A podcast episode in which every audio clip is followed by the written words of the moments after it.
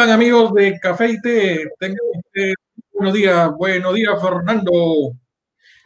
Hola César, ¿cómo estás? Aquí cambiando de oficina para tener una, mejor vista. ah, qué bueno, qué bueno. Un fuerte saludo para la gente que se está conectando hoy día. Un abrazo para Julio Guarachi, que ya está Julio Guarachi ya en línea. Ya está, ya está, ya conectado, conectado con la expectativa. Hoy día tenemos un programa disruptivo, señores. Hoy día vamos a romper paradigmas. Cuéntame de qué se trata, cuéntame. Te lo cuento, te lo cuento. ¿ah? Resulta que las soluciones de backup pues ya no sirven. ¿Ah? No te creo. No es así, no es así. Digamos que, las convencionales, ¿no? La que nosotros lo que pasa es que y tenemos las variables, las variables en la arquitectura de una solución de hoy, digamos, ya sea una industria o ya sea una entidad financiera, ha cambiado mucho. Y la llegada de la pandemia ha sumado la gota que derramó el vaso, ¿no? Entonces, creo que hoy día toca hablar de conceptos nuevos, totalmente disruptivos, para, digamos, eh, entender mejor eh, cómo las soluciones hoy día de backup y las variables que acabo de mencionar debemos tener en consideración para una buena solución. Así que...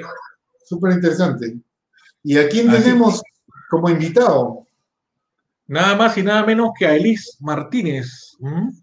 Elis Martínez, con como, como yo siempre le digo, nuestros gurús invitados, eh, tiene un eh, larga data en el área de tecnología, es actualmente director de, traducido al castellano, director de ventas en Latinoamérica en Rubrik. Sin embargo, también ha estado en, en Bingware eh, del 2015 al 2017 ¿ok? En móvil, móvil ROM, eh, móvil ROM, eso suena más atrás, perdón, en Cimatec, también ha estado en Cimatec en 2006 al 2011, la verdad que estoy viendo acá su LinkedIn, ajá, también ha estado eh, en Dell, ¿correcto? Eh, entonces tiene la verdad una larga, larga trayectoria profesional y obviamente ha estudiado nada más y nada menos eh, en la Universidad de Puerto Rico y si estoy traduciendo mal, ha estudiado física. Ahora vamos a ver si, si me confirma eso estoy, estoy interpretando mal. Vamos a invitarlo. Que nos cuente, que nos cuente. A Elis, a que nos cuente él mismo si es un físico. Hola Elis, buenos días, bienvenido al programa. Buenos días, ¿cómo están estimados? ¿Todo bien? Hola Elis. Todo bien, señor. Muchas gracias, por el muchas gracias por el cafecito un saludo. Y eso se trata, tomarnos un, un buen café. ¿ah? ¿Ah? Y, ahí, y ahí venías escuchándolo. La verdad es que les corrijo, realmente eh, la empresa se llamaba Mobile Iron, eh, era una empresa, un, start, un startup de Silicon Valley, fue mi segundo startup trabajando en Silicon Valley. Y sí, estudié física aplicada a la electrónica en la Universidad de Puerto Rico. Eh, eh, así que, ¿qué, hago en ventas? Bueno, eso es parte de lo que, de, de, toda esta trayectoria de los últimos 23 años trabajando en tecnología. Así que fue mi, fue mi base para poder entrar en el tema tecnológico. Excelente, excelente. Yo también quise estudiar, había, no, bueno, hay acá una universidad que se llama la Universidad Agraria, que tenía o tiene hasta hoy una carrera que se llama Física y Meteorología. El problema es que solamente habían 10 vacantes. Después de postular dos veces y quedarme entre el 12 y el puesto 13, dije no, cambio de carrera. Bueno, yo, yo, yo, le digo, la, la, física me sirvió mucho de Yo estudié física en, en, en, los años 90, ¿no? Cuando ya se estaba comenzando a trabajar el tema de, de, de la web y los famosos .com. Eh, y dentro de mi carrera, pues aprendí mucho en temas de programación. No solamente, bueno, ahí, ahí fue mi, mi incursión en temas de Unix, de OpenVMS, pero igual también empecé a programar HTML para ese tiempo, así que esa fue mi base para luego eh, trabajar directamente en esta industria de tecnología que tanto amo por los últimos 23 años. Así que. Qué bueno, qué bueno. Yo creo que los que nos metemos en la industria de tecnología, como que nos quedamos pegados, ¿no? no es, que, es, que, es, hermosa, ¿no? Yo creo que, y de hecho, el, no solamente es hermosa, hoy en día cuando, cuando hablamos de las carreras que, que, que son más providentes, ¿no? Dentro de la, de la industria, eh, el tema de, informática siempre está ahí, ¿no? Y más ahora con los temas de la pandemia, ¿no? Que mucho, que mucho nosotros, nosotros éramos embajadores de los trabajos remotos, de del tema de seguridad, cuán importante era, y ahora con este tema de pandemia, cómo nos da una realidad, ¿no? Una realidad y una cachetada nos ha dado a todos, ¿no? La verdad. impresionante, impresionante. Y de, hecho, inclusive, eso es parte de, del tema de lo que estamos hablando hoy, lo que vamos a hablar hoy, específicamente de nuevas tendencias de, de, de backup o generaciones nuevas de backup. Eh, es interesante cómo, cómo, cómo, todo empieza en consumo, ¿no? Y, y precisamente ver que, que, que, nosotros hoy en día, cualquiera de nosotros, que tenemos un iPhone, un Android, eh, eh, y de momento perdemos el teléfono, no sé cuántos se lo han, a mí me han robado el teléfono, a mí se me han caído, a mí me ha pasado todo, ¿no? Y hoy en día nuestra herramienta de trabajo y lo impresionante en que vas a una tienda, compras un teléfono nuevo y, y, automática, y automáticamente eh, entras tu usuario y tu contraseña de iCloud y de momento tienes toda tu información y tus aplicaciones, ¿no? Directamente de la nube. Y de, de, hecho, de ahí es que vienen realmente las tendencias de lo que pasa hoy en día en backup. porque eso no lo puede hacer nuestro, nuestros bancos, nuestra, nuestras telecomunicaciones igual? De poder recuperarse en, en, en segundos, en, en, minutos, ¿no? En temas también de, de aprovechar esta, esta hermosa el, tendencia de lo que es la nube y el Big Data. Sí, Elis, eh, nosotros estamos acostumbrados en el tema B2B principalmente a, a digamos, eh, pensar en un equipo, en un robot probablemente, de discos, eh, muchos de ellos espejados, depende de la tecnología que, que cogiésemos para poder trabajar y cuando teníamos la necesidad de terminar el día y asegurarnos de que, digamos, eh, eh, teníamos que tener los datos en algún lugar por si sucedía un desastre, eh, esa información. ¿no? Otros más sofisticados iban, eh, eh digamos, eh, transaccionalmente, iban acumulando el backup durante el día y bueno, quedaba la información guardada, dependiendo pues del, del tipo de empresa, ¿no? Si la empresa ah. era como un banco, ellos tenían que backupear minuto a minuto, por decir, o si es este, una empresa no transaccional, eh, digamos, al final del día hacían el trabajo. Y siempre estamos pensando en el medio físico, ¿no? Las empresas más pequeñas probablemente en un juego de un par de discos este, espejados y los más pequeños probablemente sacar en un Blu-ray este, eh, su información en forma periódica. Pero como tú bien dices, hoy día ha cambiado mucho. Nosotros tenemos un trabajo eh, de investigación que venimos haciendo cada año eh, respecto a la nube y donde hemos descubierto que el almacenamiento en nube se ha convertido en, un, este, en una herramienta poderosa para muchas empresas, eh, sobre todo medianas y algunas pequeñas, sin dejar de lado, por supuesto, a las grandes, pero a las grandes es un poco más difícil porque ya tienen una infraestructura adquirida y tienen que ir poco a poco, digamos, este, eh, haciendo un trabajo híbrido de, respaldo.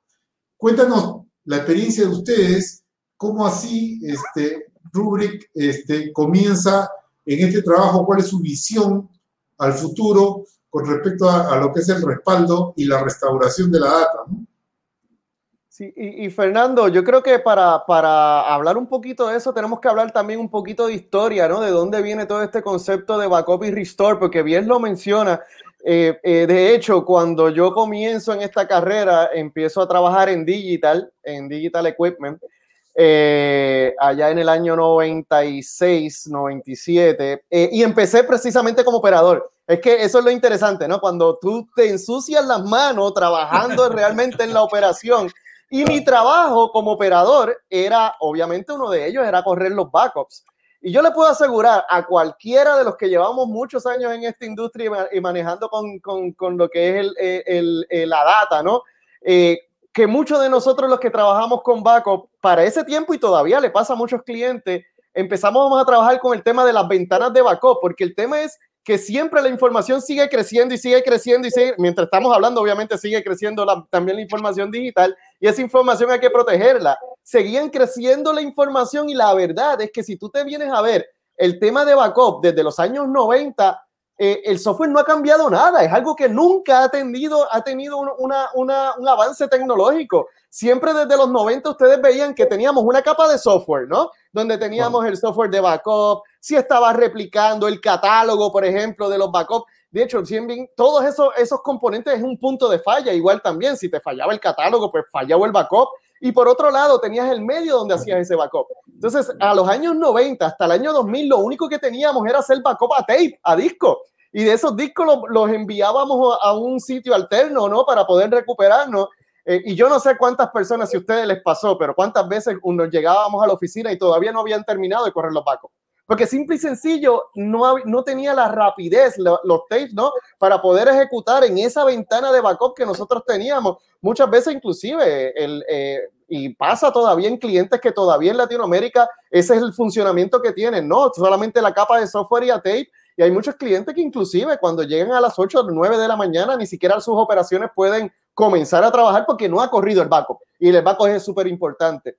Luego, como para allá para el año 2000, hubo un adelanto tecnológico bastante interesante donde se añade hacer el backup a disco, que es lo que mencionaba Fernando, ¿no? Donde empezamos a comenzar a hacer ese backup a disco a un medio que es mucho más rápido y obviamente lo que estábamos haciendo era cortando esas ventanas de backup y pudimos hasta cierto punto optimizar también el backup. Bueno, también hay que darle el aplauso a, nuestros amigos de Data Domain, eh, que trajeron eh, una innovación tecnológica en el tema de hacer de duplicación de la información y poderse eh, aprovecharnos mucho más de la operación y achicar esas ventanas de backup. El tema es que se añadió otro componente adicional a la fórmula de backup, ¿no? Tenían los servidores, que si replican, que si el catálogo, teníamos los tapes y ahora añadimos el tema de, de cintas, o el, el, perdóname, el tema de disco y el tema de duplicación, que normalmente es otro componente más, y como me decía un profesor de, de matemática que me decía, allá cuando hablábamos de matemática y física, me decía, si tú quieres saber cómo es eso, ponle dinero a la ecuación, ponle cuánto te cuesta eh, esa, esa, ecuación, cuánto te cuesta ese componente. Y es lo que pasa realmente en las herramientas de backup, se añaden más componentes y normalmente, obviamente, le añades un componente adicional de costos de mantenimiento y licenciamiento y también le añades complejidad de administración, es otro componente más que tienes que administrar. Y bueno, hubo ese, esa pequeña transición de tener un poco más de nueva tecnología para trabajar lo que nosotros en, en informática le llamamos, bueno, en el negocio realmente le llamamos los, los Recovery Point Objective o los Recovery Time Objective, ¿no? El RPO, el famoso RPO y RTO, que varía mucho dependiendo de las organizaciones. Como vos mencionas, si es un banco, los RPO y los RTO son más cortos y dependiendo de la, de la industria. Pero lo interesante es que sí podíamos trabajar a nivel de, eh, de poder mejorar esos RPO y RTO, pero si te pones a ver cuáles son las tendencias hoy en día en el mercado de tecnología, ¿qué es lo que realmente está manejando el tema de tecnología hoy en día? Lo mencionaste bien claro, Fernando. Nube. O sea, hoy en día estamos hablando, de hecho, en Latinoamérica normalmente nosotros estamos algunos tres, cinco años un poco atrás de cómo vienen las tendencias en, en Estados Unidos y en Europa. Pero yo te puedo asegurar, ya ellos manejando manejando un campo de nube por más de quizás siete años, diez años que realmente empieza a existir el tema de nube pública, ya en Latinoamérica estamos adoptando la nube y es interesante. Y ahora con el COVID, mucho más, ¿no? Entonces, ahora, ahora tenemos unas nuevas tecnologías como es el tema de nube. Por otro lado, tenemos el tema de seguridad. Cuando nosotros hablábamos antes de backup, hablábamos de virus. No existían ransomware hace 10 años atrás. ¿no? Cuando el, y, y, el, y todas las herramientas, vuelvo y digo, de hecho, quiero, quiero, quiero aclarar un punto que César dijo. Las, estoy en desacuerdo, César. Las herramientas de backup sí funcionan. Sí funcionan y funcionan muy bien. Funcionan muy bien porque todos hemos estado ahí. El tema es que no estaban listas para las nuevas tendencias de tecnología del mercado, como lo hablábamos de nube, como hablábamos de seguridad, que les explicaba. Antes era un tema de virus, hoy en día un ransomware y yo no sé si, si han visto un poco de tendencia de hoy en día de clientes de Rubrik. Siete de cada diez clientes, precisamente estamos hablando de temas de ataques de ransomware, de, de clientes que el, el ransomware lo atacó, no solamente el servidor, atacó el backup y nunca pudieron recuperarse directamente del backup. Oye, y no es culpa, no es culpa de, la, de las herramientas de backup, es que no estaban preparadas para eso. Claro, muchas de ellas han, han, han, han, puesto otro componente más para poder cifrar y para poder eh, tener el tema de, de, seguridad y cubrir el tema de ransomware, pero la verdad es que no estaban hechos para trabajar un tema de ransomware y mucho menos hablar de automatización, porque para ese tiempo ni siquiera existían los APIs, ¿no? El, tema de automatización viene con el tema de nube y de ahí es que realmente sale la, la intención de Rubrik de que nosotros como empresa, ojo, les voy a decir algo bien importante que le digo a todos mis clientes y que el gran Vipul Sinha, que es nuestro, nuestro CEO, me, lo, me dijo a mí en esa primera entrevista. Backup es la consecuencia hermosa de lo que nosotros hacemos. ¿no? Porque realmente cuando le estamos haciendo un backup a la información, lo que estamos precisamente es manejando la información. Y cómo nosotros podemos sacar provecho, porque si ustedes se dan cuenta, muchos de nuestros clientes le hacen un backup y gastan mucho dinero, obviamente por temas de cumplimiento y porque nos queremos recuperar en, en cierto eh, momento en herramientas de backup, pero literal a rezar que nunca lo tengamos que utilizar, porque si el día, tenga, el día que tenemos que utilizar un backup es porque hubo un desastre o un ataque de ransomware o temas obviamente de desarrollo y todo ese proceso que puede tardar poder recuperarse para precisamente eh, eh, cumplir con estos términos. Y de ahí es que viene el tema de Rubri. Rubri dice, ¿cómo nosotros podemos buscar un tema de innovación tecnológica, comenzar con todo este proceso que hoy en día hablamos de hiperconvergencia? Hoy en día hablamos de hiperconvergencia a nivel de network, a nivel de, del data center, pero no existía un, un tema de hiperconvergencia a nivel de data management. ¿Y cómo yo podría entonces agarrar todos esos componentes que antes existían que siguen existiendo en herramientas clásicas de backup, como el servidor de backup, la parte de duplicación, la parte de backup a disco, la parte de replicación y todo este tema de poder acortar los RPB y RTO, ponerlos en una sola capa de software. De hecho, el, tema de, nuevas tendencias eh, en, en términos de backup, siempre vamos a hablar de simplicidad, algo que sea simple, fácil de utilizar, bonito, pero que a su vez no solamente porque cuando vamos a hablar de simplicidad y hiperconvergencia, sabemos que uno de los resultados es retorno de inversión. y hoy en día nosotros tenemos que buscar eh, eh, tecnologías que sean disruptivas, pero a su vez tengan un retorno de inversión, ¿no? Que, lo, que, lo, que, los, que los CIOs, que los administradores puedan justificar por qué cambiar ese tipo de herramientas. Y eso lo hacemos obviamente con, con un avance tecnológico como es hiperconvergencia, pero no solamente eso, sino que Rubrik nace con todo este componente de hiperconvergencia, una solución de data management que no solamente hace backup, también puede utilizarse para hacer archiving, también utiliza, se puede utilizar para temas de seguridad, también que es precisamente lo que vamos a hablar luego, ¿no? Pero seguridad de lo que de seguridad 2020, vamos a hablar realmente de temas de ataque de ransomware y cómo yo me puedo recuperar de forma instantánea en, en términos de ransomware y con no solamente recuperarme, cómo yo puedo analizar la información que fue atacada para poder tener un, root cause análisis, ¿no? Ir mucho más allá de una recuperación. Es literalmente poder bajar esos RPO y RTO a segundos, a minutos y, y, aprovechar todos los componentes nuevos de seguridad y obviamente el tema de nube y la parte de automatización. Cómo yo poder recuperarme de un desastre con un clic. Oye, ya existen los APIs, ya todo el mundo está automatizando. ¿Por qué yo no hoy en día no podría simplemente con una plataforma poder recuperarme? Entonces, eso son las nuevas tendencias de backup, ¿no? Eso es realmente lo que ofrece una solución de backup hoy en día en el mercado. Es poder simplificar lo que siempre ha existido en una, en una forma hiperconvergente, altamente disponible. Obviamente ahí estamos hablando de simplicidad y retorno de inversión. Y cuando hablamos de retorno de inversión, hablamos de ponerle dinero a la ecuación, pero que también pueda utilizar de forma, de forma el, el eh, estructurar la nueva tecnología, todo el tema de seguridad y obviamente todo el tema de, de automatización y nube, pública y privada. Qué bueno que no estamos de acuerdo. Qué bueno que, qué bueno que no estamos de acuerdo, ¿no? Eh, eh, siempre es bueno no estar siempre de acuerdo, o sea, de eso. Porque es que, es que vuelvo y digo, César, no, no es que no esté de acuerdo, lo que te conectaba es que el, sirven, porque para eso, para eso están, y muchos de nuestros clientes tienen sus herramientas de backup y, están cumpliendo con sus propósitos, ¿no? Eh, hace su backup y se pueden hacer restore. El tema no es que no sirven, el tema es cómo lo puedes optimizar para que realmente cumpla con las necesidades del 2020, con la nueva tecnología, con las nuebas tendencias. Eh, un, tema. Fernando, un ratito, eh, déjame una preguntita, pues, Fernando. Está embalado, Fernando, hoy día.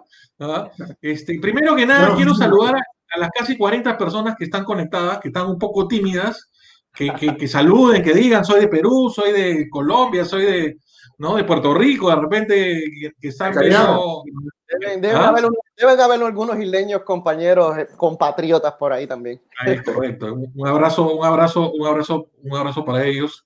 Y gracias por estar conectado con nosotros. Fernando, te dejo a ti que te veo ansioso por preguntar. No, este, eh, Elis, tú, tú, mencionaste algo súper interesante que, que, que, que eh, por favor me corrige si, si entendí mal. Estábamos hablando de backups y estamos hablando obviamente del backup eh, tradicional que es tu data center, pero tú mencionaste que también la, la, potencia de la nube es que tú podrías sacar backup de los dispositivos, tanto de, los, de las PCs como de los celulares. Eh, cuéntanos un poquito de esa experiencia o, entendí mal. la Rubrik es una solución 100% empresarial, ¿no? Nosotros vamos directamente a hacer backup a todo lo que sea el data center del cliente. Eh, para todo tema de, de, de, PC o, end user eh, como tal, existen herramientas específicas para eso. Nosotros manejamos 100% el data center, somos una solución empresarial, ¿no? Sin embargo, sin embargo, sin embargo, nosotros sí podemos eh, eh, hacer, complementar una solución completa de backup utilizando términos de nube pública y privada con otro tipo de soluciones específicas para, lo que es el endpoint o, o la parte de movilidad. Nosotros no manejamos, nosotros vamos 100% en la parte empresarial. Excelente. Se nos fue este eh, se nos fue César. se, escondido. Me están extrañando. Fui a echarle un poco de café que me ah, había quedado corto. ¿Ah? Buenísimo.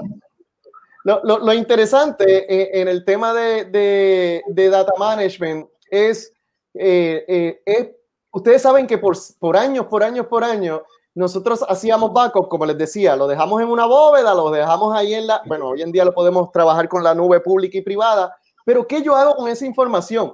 ¿Cómo yo realmente le saco el poder de la información? Porque hoy en día sabemos que el, el, activo más importante en una empresa, siempre lo voy a decir, es el ser humano y, no, y nunca, ahí sí que todavía no, quiero, no, no quiero convertirme en machine learning, inteligencia artificial. El, el, activo más importante de la empresa seguimos siendo nosotros como seres humanos. Pero aparte de eso, la información está ahí.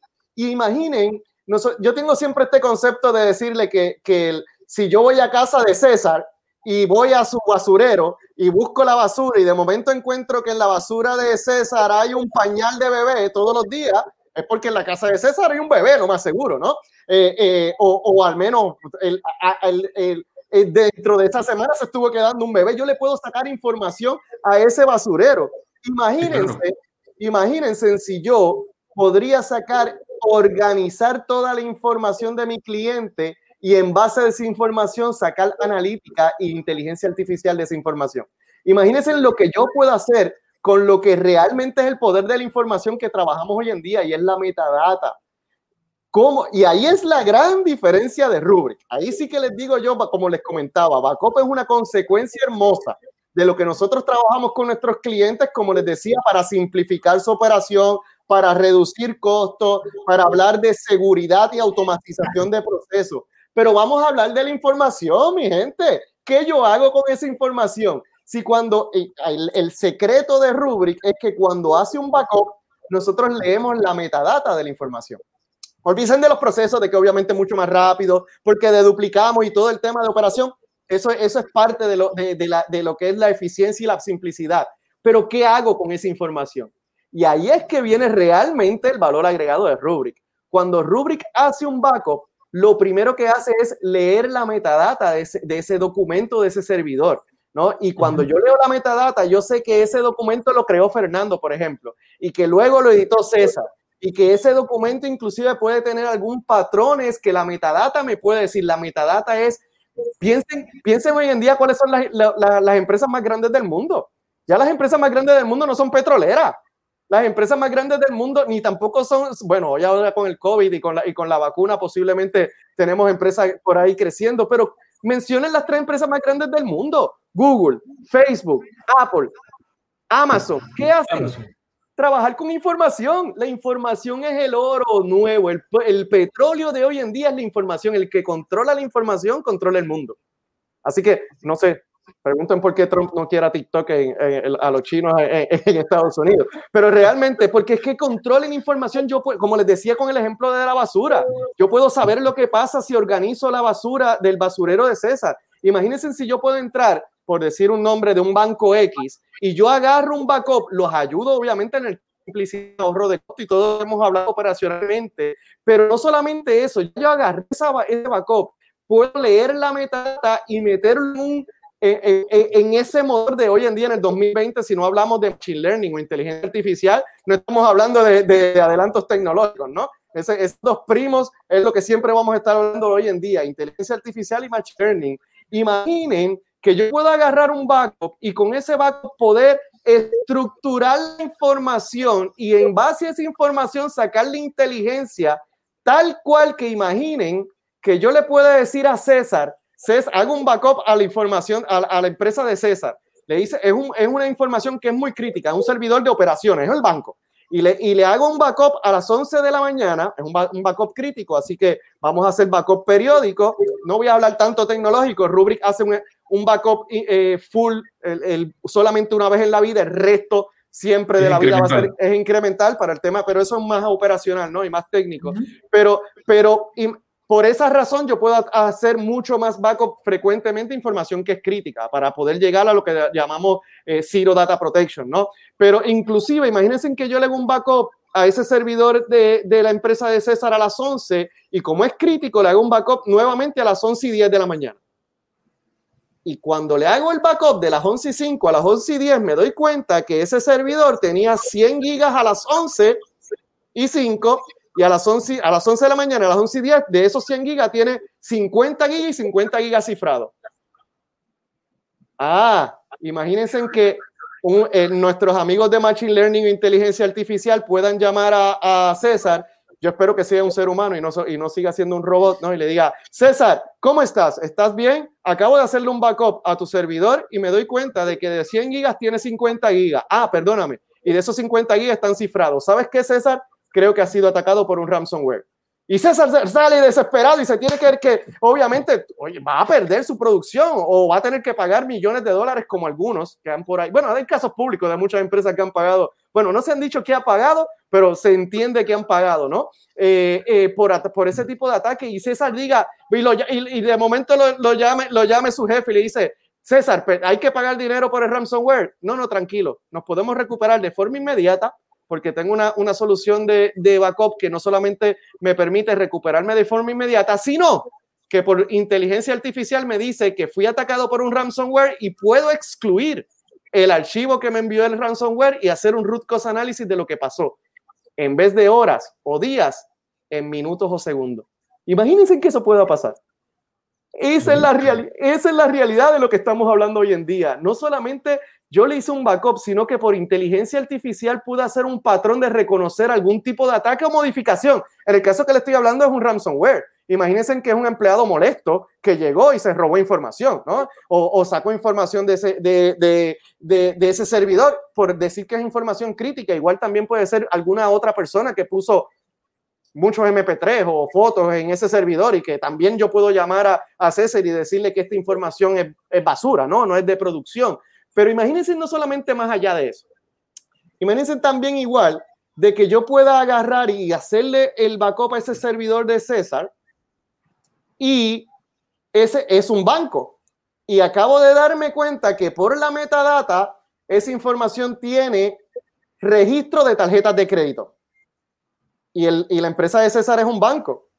Y por cumplimiento tiene, por temas de PCI, ¿no? Del Security Exchange Commission, en este caso especial de PCI, tengo que guardar y, y, y, poder trabajar mi información confidencial de forma tal de que esté protegida y que yo le pueda hacer un backup a este servidor de César y decirle, César, ¿sabes que acabo de encontrar tantos récords que son compatibles con tarjetas de crédito o digamos con una ley de, como en mis amigos de México que tienen una ley federal de protección de datos personales, parte de la ley, y poder encontrar, o, o en Estados Unidos, ley IPA, ¿no? A nivel de, de, de información personal, y saber dónde está la información de César y poder decir dónde está esa información confidencial para poder no solamente protegerla, sino también para poder tomar acción. Eso no debería estar en ese servidor.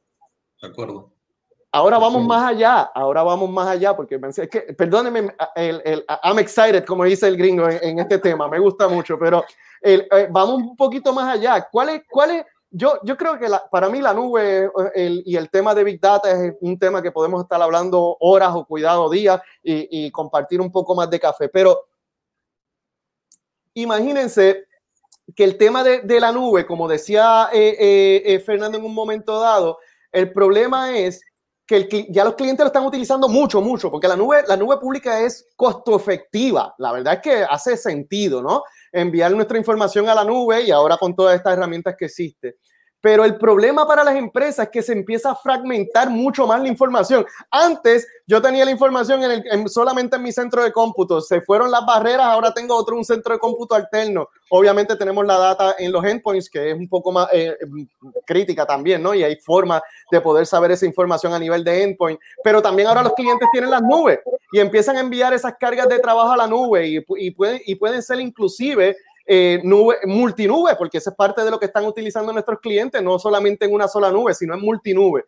Entonces, imagínense de que yo con una herramienta de backup también que me no solamente corre en mi centro de cómputo, también puede correr en cualquier tipo de nube y ya y, y no y con mi propia herramienta de backup yo saber, sabes que eh, el eh, César, toda la información de voz que está en, en Azure, en Amazon o, o en tu centro de cómputo tener la visibilidad de dónde está la información y qué información vive allí. Que ese es el gran problema cuando los CISO y los CIO, que realmente la información está muy fragmentada, pero no saben qué tipo de información está ahí. Imagínense que con una herramienta de backup yo pueda consolidar todo el tema de data management y tener visibilidad de dónde está mi información crítica. No importa en qué nube esté, sea pública o sea privada. Ese es el valor de realmente que le puede dar una herramienta nueva de, en lo que estamos hablando hoy en día de generaciones de, de, de backup eh, eh, modernas, ¿no?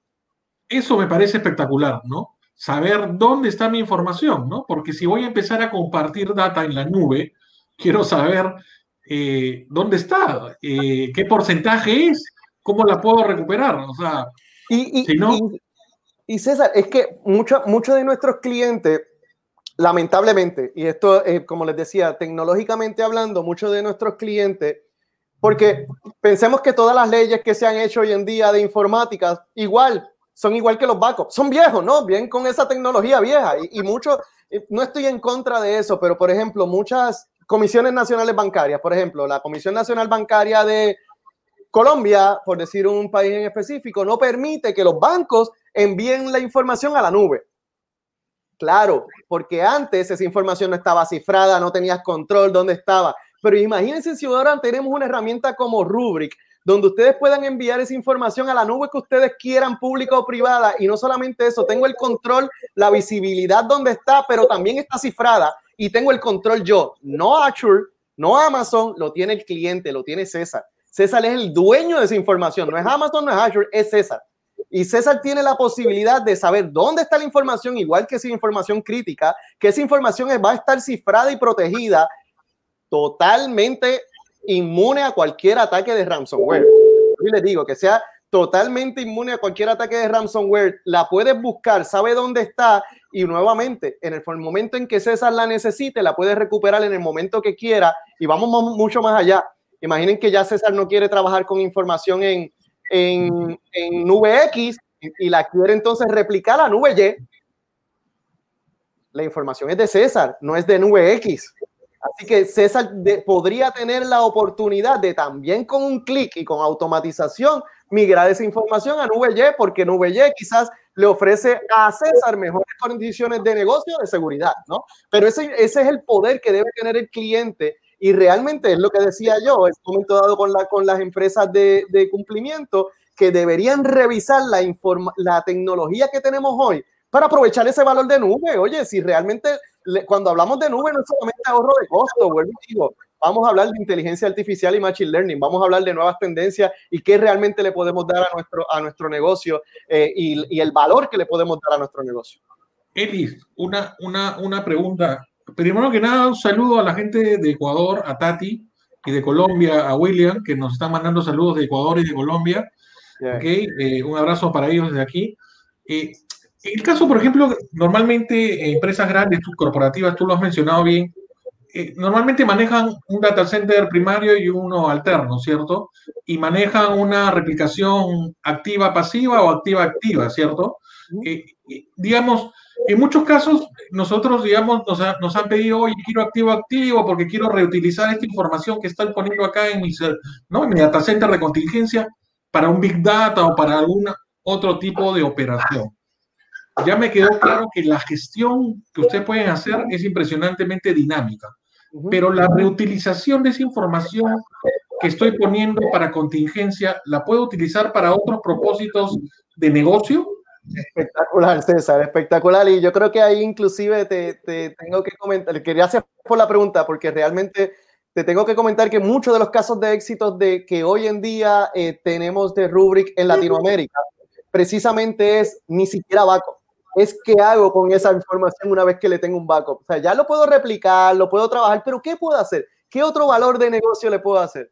Te voy a comentar un caso de un cliente en México, eh, donde nosotros entramos literal eh, por un tema de, de desarrollo de una aplicación el cliente necesitaba desarrollar una aplicación para poder salir en vivo a, tener un, eh, era importante para su tema de negocio, ¿no? Eh, y normalmente a nivel de desarrollo, eso es un problema mucho con los clientes. Tienen la información, necesitan desarrollar, tienen que llamar a la persona de backup que le, que le cree un ambiente similar con, el, con la base de datos, con el sistema operativo para que ellos puedan, primero tienes que hacer todo eso, llamarlos para que te creen el ambiente para poder desarrollar y eso puede tardar, de hecho, este cliente en específico podría tardar semanas en que ese ambiente lo tuviera y tenía una fecha específica para salir a, a producción. Imagínate de que tú tienes una solución como Rubrik, donde ya esa información la tenemos en backup y quizás ni siquiera en producción, la tienes en tu site alterno, como mismo mencionaba César. Y yo con un clic pueda restaurar una copia del backup, porque recuerden, el backup siempre está inmune y nunca, y nunca, le vamos, nunca vamos a violar la, la, ley de que el backup tiene que estar inmune para proteger el negocio, ¿no? Y no, nunca voy a cambiar esa información. Pero yo puedo sacar una copia del backup, montarla en 30 segundos, no me importa si es una base de datos de un tera, de 10 tera, no me importa. Yo la voy a montar, se la, le doy, ah, y, y ni siquiera lo hace el administrador lo hace el mismo de desarrollo, porque tenga una, una, una interfaz en la persona de desarrollo que pueda montar esas bases de datos en 30 segundos, poder hacer todo su desarrollo y luego llevarlo a producción. Eso es uno de los casos usos que tenemos. Un tema de un cliente que tenía que salir a producción en un periodo de, de tres meses, con las herramientas que tenía, no, era imposible, lo tenía que hacer en seis meses y gracias a Rubrik salimos en producción en menos de tres meses porque le pudimos facilitar a eso al cliente. Ahora imagínate también en el tema, y esto le pasa a muchos clientes, temas de seguridad. Eh, el tema en todos los clientes empresariales, pregúntenle cuán complejo es aplicar los famosos parchos de seguridad. Eh, y que salen prácticamente toda la semana y todos los días sale un parcho de seguridad. Pregúntenle a clientes empresariales lo difícil que es hacer eso, porque uno no le va a aplicar un parcho de seguridad a un tema de producción porque llegó, ¿no? Tú tienes que probarlo que funcione, porque obviamente temas operacionales y hacer un, tema de calidad y control bajo, ese, bajo esa información. Eh, eso es muy doloroso para nuestros clientes porque necesitan lo mismo, llevar, el, crear un ambiente parecido a producción para poder aplicar los parchos de seguridad, ver que funcionan y luego ponerlo en producción. Uno de los casos de éxito que tenemos en Latinoamérica precisamente fue eso. El cliente, de hecho, te voy a ser más sincero, en este cliente todavía siguen utilizando herramientas de, tercero de backup porque todavía no, no, ahora están empezando a migrar todo a Rubrik, ¿no? Pero literalmente lo que, el, su caso de negocio en ese momento era, necesito aplicar los temas de, de parchos de seguridad urgente por temas de lo que está pasando hoy en día, ¿no? Una herramienta como Rubrik que le pudo hacer una, un resguardo a esa información, poder nuevamente con un clic montar sus servidores en una burbuja de seguridad aislada al, el tema de burbuja está de, moda, ¿no? Con, con, nuestro amigo de COVID.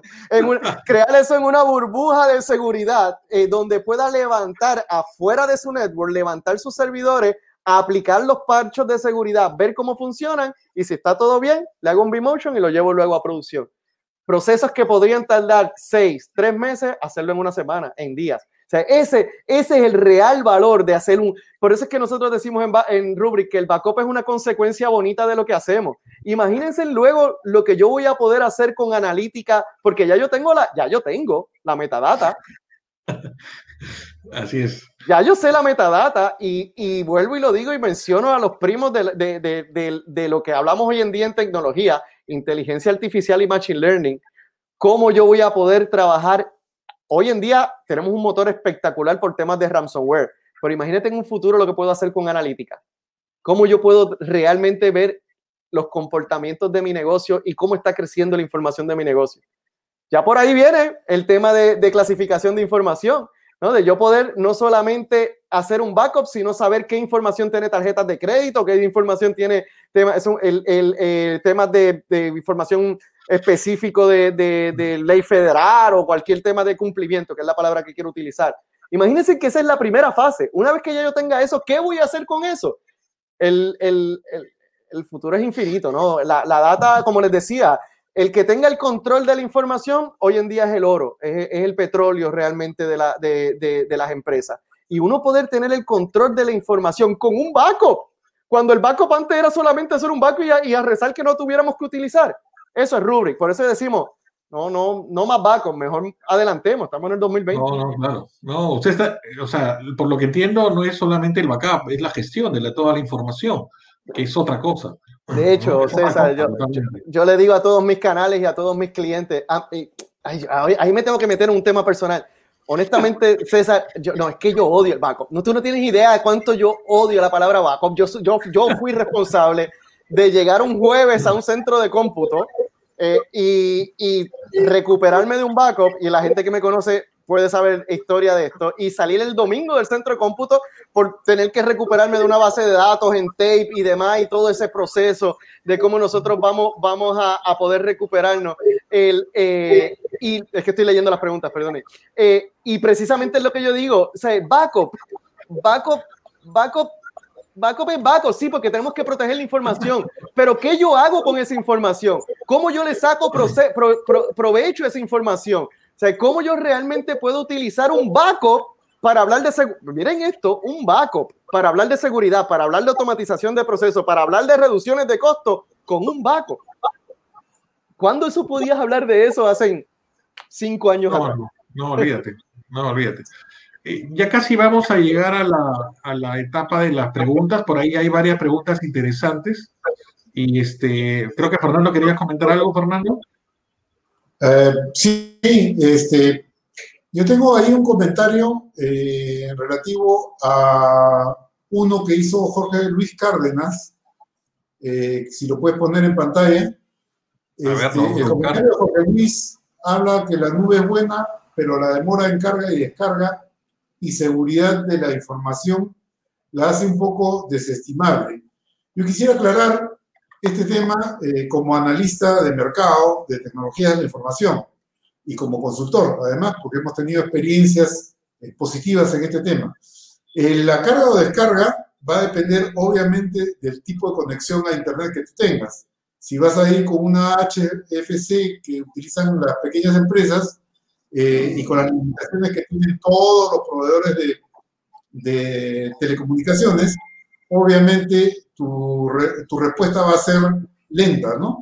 Eh, si tú quieres trabajar con esto, tienes que ir a una conexión punto a punto y con un nivel de velocidad razonable para que esto pueda permitir, porque ojo, ojo que ese, ese nivel razonable de velocidad va a depender del nivel transaccional de la empresa. ¿no? Si la empresa, por ejemplo, tiene una WAN eh, con múltiples conexiones, este, obviamente eso va a quitar la, la, velocidad en cada transacción que se, que se realice multiplicado por el, por el, número de transacciones del día.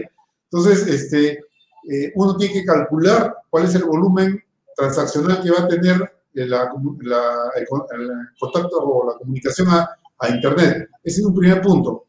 Un segundo punto es el tema de seguridad. Y en el tema de seguridad, yo estoy hablando ya de una investigación que nosotros hemos hecho este, y venimos haciendo en los últimos siete años sobre nube. O sea, no, estoy, no es una opinión, sino son resultados de, este trabajo, y es que en el caso de, seguridad, eh, eh, no creo encontrar proveedores de clase mundial que, tienen, que tengan falla de seguridad. Imagínense un IBM, un Amazon, un, Microsoft, okay, que tuviesen un problema de seguridad eh, de una manera tal que amenace la información que tiene el cliente, que como muy bien Ellis lo comenta, hoy día es el, petróleo, ¿no? Entonces, este, eh, yo dudo que esa situación en un proveedor de clase mundial se pueda eh, dar. De hecho, en algún momento hemos eh, hecho investigaciones para comparar el nivel de seguridad de una empresa versus el nivel de seguridad de un proveedor de nube. Y de hecho, el proveedor de un nube tiene cualquier cantidad de niveles de seguridad mucho mejores que lo que, lo, que, tiene una empresa. Porque lamentablemente el tema de seguridad, como lo hemos conversado en anteriores programas, este, está supeditado a los presupuestos de la empresa. Y normalmente las empresas son absolutamente reactivas y no proactivas. Entonces, ellos van a invertir en seguridad cuando les pasa algo, cuando les duele algo, pero no lo van a hacer pocas son los que van a actuar, digamos, eh, eh, en forma eh, proactiva, salvo, por ejemplo, en el caso de los bancos, que ya lo hemos comentado, que existe un convenio, el convenio de Basilea, que obliga al sistema financiero a, digamos, a, tomar una posición proactiva frente a la situación, dado que manejan pues el dinero de terceros. Entonces, yo creo que ambos temas son temas que tienen que solucionar o, cambiar de de óptica este, cada uno de los clientes o posibles clientes. La velocidad de Internet depende de lo que tú contrates. Y el tema de seguridad, estoy absolutamente seguro que un producto, un, proveedor de clase mundial tiene mejores este, capacidades de seguridad que lo que pueda tener un centro de cómputo de, cualquier empresa que esté en el país. No sé tu comentario, sí. perfecto.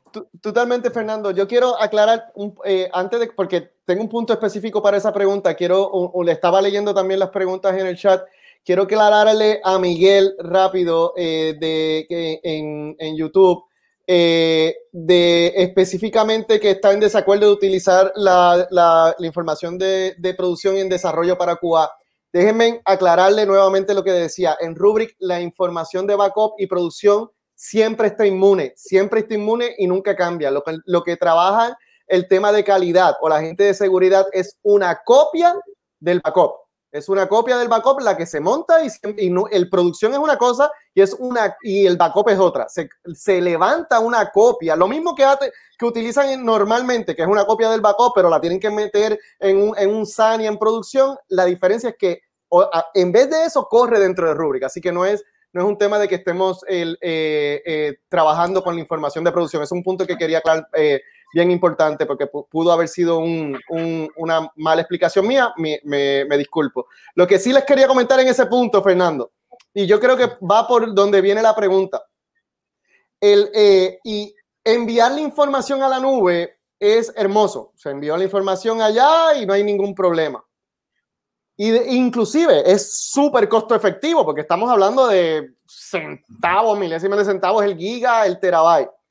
El tema es cuando vas a descargar esa información, que ahí es que donde realmente, si ustedes tienen un backup, que es un backup de 100 gigas, y esos 100 gigas ya los envía a la nube, me cobra X lo que me cobra el proveedor de la nube, es muy, muy costo efectivo. Pero ¿qué pasa cuando yo tengo que descargar los 100 gigas? Ahí es que están las letras pequeñas que empiezan la facturación de descarga, ¿no? Y, la mejor contestación para eso precisamente es la forma en que Rubrik hace el tema y volviendo al tema de metadata, porque hay otra pregunta con metadata. Sí, sí, sí, sí. Cuando, yo, cuando yo le saco la metadata a la información, yo creo un tipo Google, o sea, es, indexo indexo toda la, la, información que yo me llevo, no la información, porque eso contesta la pregunta de Carlos Alberto Cruz. La metadata no es la información, es la huella digital de la información. Hoy todo en día tiene metadata y es esa huella digital. ¿no? Y la data de la data. Es la, es la, la huella digital del contenido, de la información, ¿no? Y eso también, obviamente, la metadata también la guarda un servidor, la guarda una base de datos, sabemos, los procesos tienen una metadata y toda esa metadata es la que Rubrik realmente procesa cuando el cliente necesita recuperar un archivo, vuelvo el tema, me, gusta hablar de César, la, empresa de César necesita recuperarse un archivo de ese backup de 100 gigas y ese backup ya está en la nube X eh, en Amazon y necesita recuperarse, pero lo que necesita recuperarse es el, el PowerPoint del jefe de, de, César, lo único que necesita recuperar. Con cualquier, otra, con cualquier otra herramienta de backup, el cliente tiene que descargar los 100 gigas completos.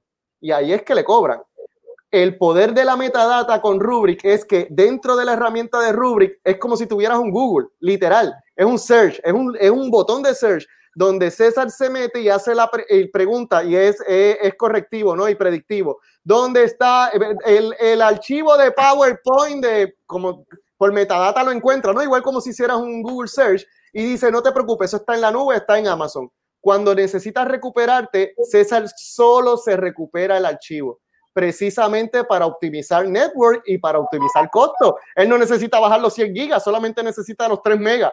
Y ahí es donde realmente nosotros buscamos la optimización de eso. En términos de performance, Fernando, también para comentarte, Rubrik tiene muchas herramientas en el tema de performance para hacer network throttling, eh, para saber inclusive por machine learning, inteligencia artificial. Recuérdate que el backup de Rubrik dije que el primero es el full backup, el resto es incremental. Así que realmente el primero que podría tardar en enviarla a la nube es el full backup. El resto es incremental y muchas veces los incrementales y ya de duplicado y toma el tema de duplicación más network throttling, buscamos cualquier forma de optimizar la red de, nuestro cliente. De hecho, eso es prioridad para nosotros, ¿no? Porque la red podría ser una red compartida. Nunca la queremos compartida, pero nosotros queremos buscar la forma de, optimizar precisamente el funcionamiento de nuestros clientes. Y vamos con, la, la siguiente pregunta de, de Lucho Contreras. Eh, ¿Cómo interactúa Rubrik con un ambiente IaaS? Bien, buena pregunta. Internet as a Services. El, eh, también es parte de, yo creo que también es parte de lo que hablamos de, de las nuevas tendencias del mercado, ¿no? Eh, en un service provider, una de las cosas más importantes que se requiere es un tema multitenant, ¿no? Donde tú puedas eh, el, darle servicio a tus clientes independiente de, de quién sea, ¿no? Y que obviamente se resguarde esa información de forma independiente y la seguridad. Rubrik fue hecho para eso. De hecho, Rubrik eh, de hecho, Rubrik hoy en día corre en Amazon nativamente, Rubrik hoy en día corre en, Google nativamente y, y, corre en Azure nativamente. Y obviamente ellos son IAS también, bueno, ellos ofrecen aplicaciones a services, pero los clientes pueden correr backup directamente con esa instancia en Google, en Microsoft y demás por la capacidad de hacerlo a nivel de multitenant y que no y que sea independiente a los clientes. Yo creo que eh, eh,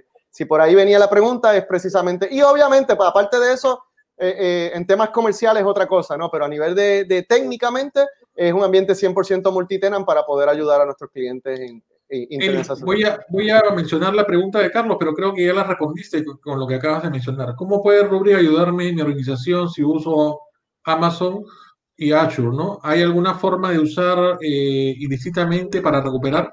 sí, sí, sí, sí, no, no, bueno, lo que pasa es que entiendo un poco más la pregunta también. Rubrik, no, es una solución de software eh, y esa es muy buena pregunta. Nosotros no solamente podemos correr en nuestro data center o en el data center eh, alterno, ya sea un commodity hardware de nosotros de Rubrik o puede ser Cisco, HP, de los restos. Pero ¿qué pasa cuando el cliente corre nativamente trabajo o cargas de trabajo en Azure en Amazon? Eh, si, ¿Qué pasa cuando ya yo no solamente tengo un ambiente multicloud, que es lo que le pasa a todos los clientes?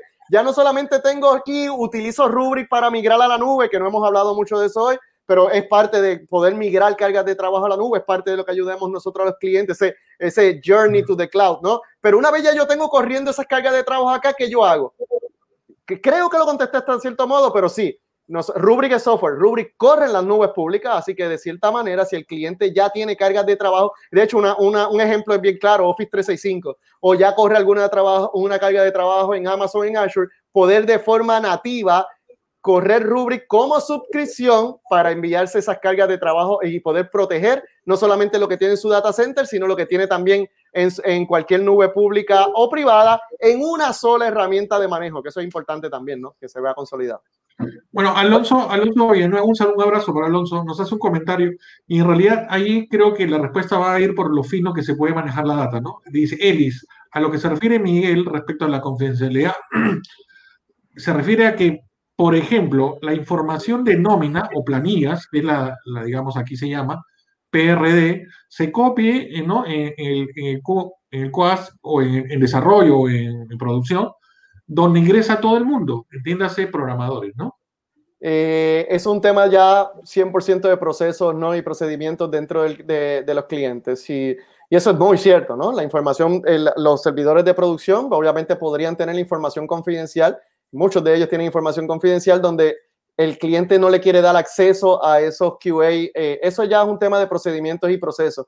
Igual también pasa con, con administradores, ¿no? Hay clientes que, que no le quiere dar al administrador a todo el mundo porque el administrador ya tiene acceso a la información también y acceso a y, y el administrador también podría robar información, ¿no? Estamos hablando de cómo, cómo, ya para eso tendríamos que tener otros procesos de prevención de fuga de información confidencial, ¿no? Claro, de hecho en la banca, por ejemplo, todo lo que es información de tarjeta de crédito tiene un tratamiento especial, ¿no? Correcto, eso es parte de PCI, correcto. Es correcto, es parte de PCI, efectivamente. Fernando. Sí, ¿tenemos alguna otra pregunta? Un, comentario con respecto a eso que acabas de mencionar. Yo he tenido la oportunidad de trabajar 16 años en la banca y aunque no trabajaba en sistemas, este, digamos, usaba los servicios de ellos.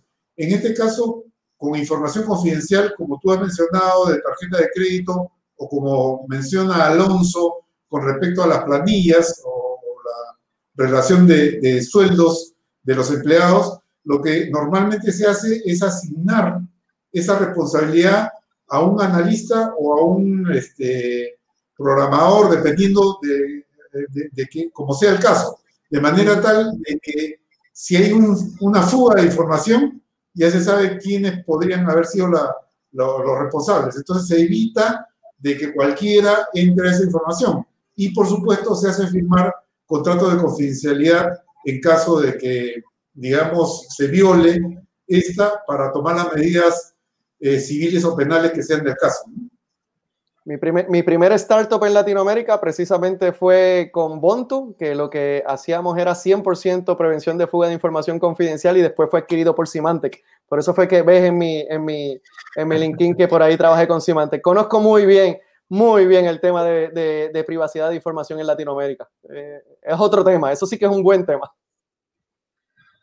Ya, y solo por curiosidad, este, las bases de datos han cambiado mucho y de hecho SAP sacó algo llamado HANA, donde toda la información en realidad no corría en disco, sino corre en memoria.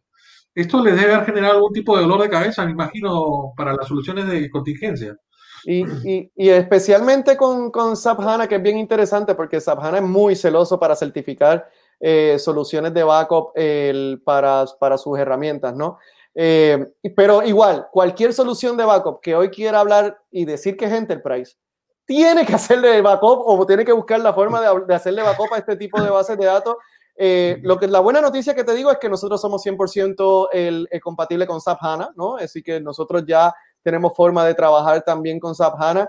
Igual también por ahí también vemos el, eh, otro tipo de bases de datos que no son las tradicionales, ¿no? Los, los MongoDB, los non-SQL, que tanto están creciendo en términos de Big Data. Eso es otro tema también bueno por ahí para claro. Bases de datos no estructuradas, digamos. ¿no? Correcto. Bueno, eh, lamentablemente, mira cómo se nos fue la hora. Demasiado. Pasó, pero más que rápido. ¿ah? Así que te pido, por favor, que, que cierres tu participación con una recomendación final. Y un saludo para toda la gente que, está conectada. Mira, tenemos 42 personas conectadas, ya sea eh, por YouTube, por el muro de canal de ITV, tenemos eh, por Cafeite de Facebook y por el grupo de Cafeite. La verdad, un abrazo para toda la gente que está conectada en este momento, ¿no? Te dejo, Eli, para. Un, un super saludo, un super saludo a todos. De verdad, gracias también por el tiempo. De verdad que esto es un tema que una hora simplemente no nos da para poder eh, entrar en todos estos temas de, de, de, que tanto nos apasiona hablar. Eh, lo que sí les puedo decir a nivel de, consejo es que la información definitivamente tenemos que protegerla, no solamente protegerla, que le tenemos que sacar el provecho a esa información. Eh, y hoy en día de temas de COVID, eh, cuando hablamos no solamente de hacer un backup, tenemos que hablar específicamente cómo yo me puedo recuperar de las nuevas tendencias de, de seguridad, de ataque de ransomware, eh, cómo yo puedo automatizar el proceso y gente, y ver que tú puedes hacer todo esto y a la misma vez estás economizando dinero de operación, que tú le puedes decir al negocio, mira todo lo que estoy haciendo, estoy haciendo no solamente una innovación tecnológica, sino que estoy ahorrando plata. O sea, que realmente estoy ahorrando a nivel eh, y, obviamente y simplicidad. ¿Por qué no agarrar un Tesla y, y, un Tesla que parece caro? No es caro. ¿Qué es caro comparado con qué? Vamos nosotros a hablar de, de realmente de nuevas tendencias. Vamos a hablar de protección de información y no hablemos de backup. Vamos a, vamos a irnos un poco más adelante de eso. Buenísimo. Buenísimo. Mira, Elis, las puertas del programa están abiertas. Cada vez que tengas un tema disruptivo, innovador, por favor, ya estamos conectados por WhatsApp. Házmelo saber y con gusto estaremos conversándolo. Muchas gracias. Y, ojalá que después de. Ah, bueno, otra cosa, protéjanse. ¿Ah? Muchas gracias, Elis. Y gracias también a todos los que han participado hoy día del programa. Realmente interesante y hemos tenido visitantes de, varios países de Latinoamérica. Así es. Muchas gracias, Elis. Un abrazo fuerte. Chao, chao. Y sigue tomándote un buen café. El mío ya se acabó, ya. Muchas gracias a todos y a toda la gente que está conectada. Les pido por favor que se suscriban al canal, que se suscriban a la página tanto de YouTube y de Facebook para que reciban el recordatorio del el próximo programa que es todos los miércoles a las 11 de la mañana. Y hecho, el próximo, el próximo miércoles tenemos un programa disruptivo, pero un poco del lado eh, gubernamental, entiendo yo, Fernando. Eh, bueno, no está confirmado todavía, estamos a la espera de la confirmación. Y, confirmar. Este, mañana y pasado debemos estar confirmando eso. Ok, este, Efraín, escríbeme, escríbeme a mi correo a arroba y yo te voy a poner eh, los datos de la gente de Rubric para que eh, estés, este, puedas tener una, una presentación. A todos los que quieran, digamos, igual me escriben al correo y con gusto les pasamos toda la información de Elis. Así es, amigos. Se acabó Café y Té hoy día. Nos fuimos tres minutos de satélite, pero creo que valió la pena. Realmente, como mencionó eh, alguien por ahí muy apasionado, Elis, la verdad que este, teníamos para rato, pero bueno, es una pena, es nuestro horario y me despido. Hasta la próxima. Hasta luego con todos.